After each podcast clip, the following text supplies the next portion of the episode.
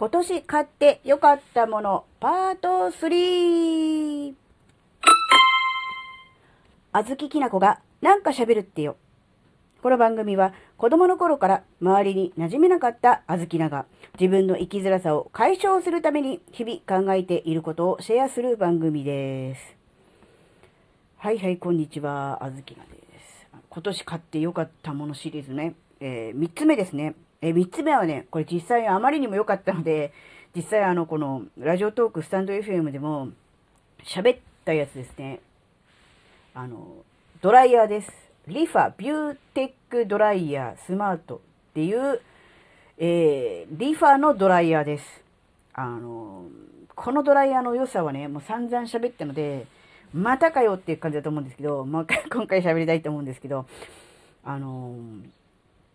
とにかくね、あの、なんでこのドライヤーを買ったのかっていう、そこからなんですけど、とにかく大風量で、うん、すぐ乾くっていうのと、え髪、そして地肌に優しいっていうので選んだんですね。で、実際に、いわゆる高級ドライヤーとかね、でそういうの部類に入ると思うんですけど、で、他のメーカーのも、一応こう、出てたんですよ。おすすめドライヤーランキング2023みたいなサイトに行くとね、5個ぐらい載ってたんですが、大体お値段はこのぐらいです。あの、このドライヤーで、リーファだけ極端に値段が高くて、他みんな安いとかではなくて、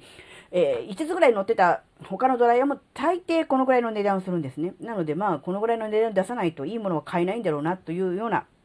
そういう感じはしてました。で、なぜリファにしたかというとですね、やっぱりこう、そのサイトではですね、その風量ですね、と、その髪の仕上がり具合が、うとにかくね、あの、評価が高かったっていうので、えー、まあ、一番いいだろうという感じだったんですね。そしてやっぱりサイズもね、あの、コンパクトで軽かったんですよ。なのでこう、長時間こう、自分で手で持ってドライヤーで乾かすなんて腕疲れるじゃないですか。なので、できれば軽くて、そしてあまり大きくないものがいいなっていうのがあったので、あ、これがじゃあ、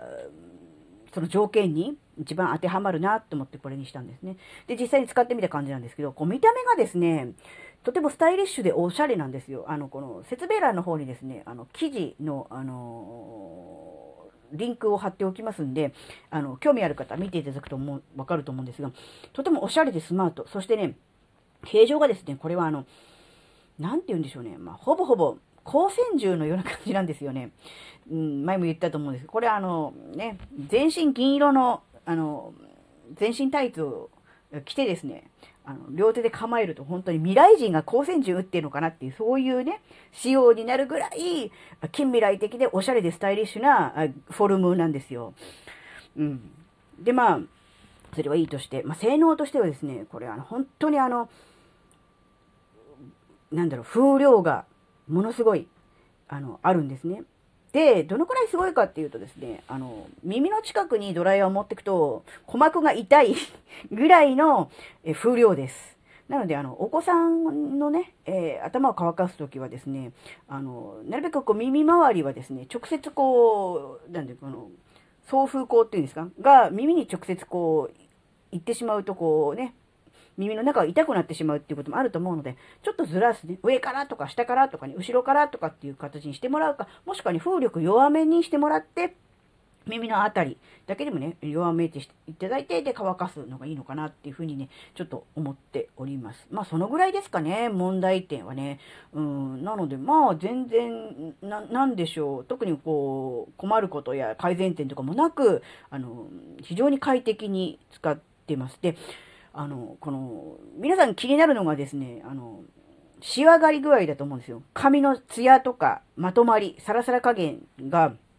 とっても気になると思うんですよ。やっぱドライヤーって、えー、髪の毛乾かすのが一番の目的ですけども、その乾いた後の髪がどういう状態なのかってすごく大事じゃないですか。特に女性にとっては。あのね、シャンプー、トリートメント、えー、あと普段のブラシ、一切今までと変わってません。変わってないんですが、ドライヤーをリファにしただけで、えー、ツヤがめちゃめちゃ出ました。えー、これ、小豆菜の髪の毛かなっていうレベルでものすごいツヤが出てます。で、あの、子供の髪の毛も乾かすんですが、子供もともとね、髪の毛健康で、あの、ツヤありましたんで、リファにしたからといってツヤが増したという感じは、特にわからなかったんですが、あずきなのようにね、もう、だいぶ髪が傷んでて、まあ、年齢的にもね、衰えてるっていうような状態ですと、その差がね、歴然なんですよ。あの、ツヤが圧倒的に違います。そして、まとまりが、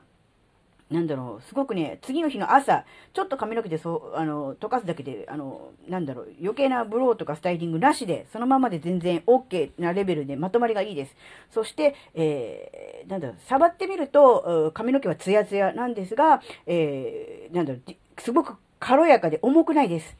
だから、なんて言うんだろうな、うん、見た目はツヤツヤ、だけど、実際は、触るとすべすべ、でも実際はサラサラみたいな、そういう感じの非常にね、理想的な状態だと思うんですよ。あと、あのー、なんだろう、この、なんていうんですか、この、生え際のこう分け目っていうんですか、頭頂部の、こう、ぺっちゃんこ具合が気になるお年頃じゃないですか。小豆な世代って。でもそのあたりも、大風量でぐわーっと乾かすからなのか、ちょっとこれはあの、個人の感想ではあるんですが、うん、ちょっとこう根元がこう、立ち上がり気味になり、あんまりこう、ぺしゃんこになってる感じしないんですね。なので、こう、なんで分け目がはっきりパッカリ割れて、うん、白い地肌がすごい目立つとかいう感じは、なくなりましたね。で、これ髪の毛が増えたとか、えー、何か一歩一歩が太くなったとかっていうことではなくて、え、なる大風量で、ね、こう乾かすことにより空気が入り、その状態でこう、ある程度こう固定されることにより、こうふわっとね、べちゃんとなってたものがこうふわっとなるっていう、そういう効果での、えー、分け目が目立たなくなった。だとは思うんですが、それでも十分じゃないですか。うん。って思うと、あ、これ本当にあの、何なんだろう。うん、もちろんね、若い女性、えー、髪のツヤが欲しいとかね、あるいは早く髪の毛を乾かしたい、ロングでね、っていう方ももちろんいいんですが、小豆な世代で、ちょっとこう、うーん、ね、てっぺんの部分が、えー、ぺちゃんこで、ちょっと寂しいなと、なんとかしたいわって思ってる人も、えー、ドライヤーを変えるだけでも、特に何か特別なスタイリングをするとか、何かこう、何かね、あの、手間をかけるとかなく、普通にドライヤーで乾かしてるだけでも、だいぶ、だいぶ違うなって思ったんですよ。なので、あの、うん、そうですね、髪のツヤとかね、うん、セットとか、うん、そういうのも含めてね、まとまり具合とか、どうしてもあの、シャンプーとかトリートメントとかを変えればなんとかなるんじゃないかと思って、シャンプー、トリートメント、ジプシーになってる方、結構いらっしゃると思うんですよ。で、やっぱほら、新製品がすぐ出るじゃないですか。で、なんかこう、今の流行りはこれだみたいな感じで、いろんなこう出てくるので、なんかこう、目移りしちゃうとかね、うん、なんかどれがいいんだかわからないっていう人ね、いると思うんですけど、そういう人こそ、実は、えシャンプーやトリートメントを変えるのではなくて、ドライヤーを変えてみるっていう方が、実は一発で効果が出るのかなって思ったんです。だって、あずきなはシャンプーもトリートメントも変えてませんよ。今まで通りですからね。ならにもかかわらず、ツヤが出て、もう本当見せたいぐらいなんですね。本当にあの、で、まとまりも良くなって、で、ね、あの、なんだ、薄着の分け目のあたりも改善されてってなったら、もうこれしかないじゃないですか。って思って、あの、おすすめしてるんですけど、なのでね、ぜひ、あの、若い、えー、女性、えー、過密や命の若い女性はもちろんですね、あの、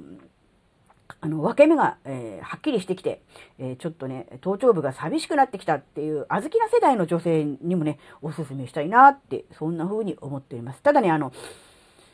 あのー、前回に引き続きお、お値段がですね、お値段がお,、ね、お値段がゴニョゴニョなので、そういう意味では、あの、どなたにでも勧められるというものではないかもしれませんが、あの、うん、ただ、あの、試してみる価値、利用する価値はあると思うんです。で、ドライヤーって、よっぽどのことがない限り、頻繁に買い替えないじゃないですか。なので、思い切ってえー、毎日普通にシャンプーした後に髪の毛を乾かすというそのドライヤー作業のドライヤーを、えー、リファに変えるだけで、えー、ツヤが出たり、えー、ね、あのまとまりが出たり、うん、サラサラになったり、あるいはこう、分け目のね、えはっきりしてるのが目立たなくなるっていうんであれば、いつもと同じ作業でそれがのできるのであれば、逆にコスパはいいのかなって。なんだろう。余計なね、何かこう、他のものを揃えるとかせずに、えー、いつも通りのことをやるだけで、えー、できれば、もちろん時間的にもそうですし、まあ他のものを買い揃えるお金的にもね、考えれば、逆にコスパいいのかなって、ちょっとだけ思ったんですね。なので、うん、興味ある方ね、ぜひあの、説明欄、に行っていただいて、えー、見ていただくといいと思うんですがね、あの、本当にあの、このドライヤーは、あの、ガチでおすすめです。あっていうか、あの、体組成系も毛布も、あの、ガチでおすすめなんですが、あの、ここまで、うん、違いが出るとは思いませんでした。たかがドライヤーでって言ったら申し訳ないんですけど、ドライヤー変えただけでこんなに変わるんだっていうのに、ちょっとあずきな自身がびっくりしてるんで、あの、どれか一つ、あずきなさん紹介した中で、どれか一つ、あの、っていうんであれば、このドライヤーをおすすめしたいなと思ってます。もちろんね、体操成形もね、すごい便利になったし、いいし、あの、毛布もあったかくていいんですが、どれか一つと言われれば、このドライヤーをね、一押ししたいなと思っております。ぜひね、あの、説明欄行っていただいて、どんなもんか見ていただけるといいかなと思ってます。はい、えー、というわけで、えー、今回のね、お話はこれで終わりなんですね。あの、もう一個ね、あの、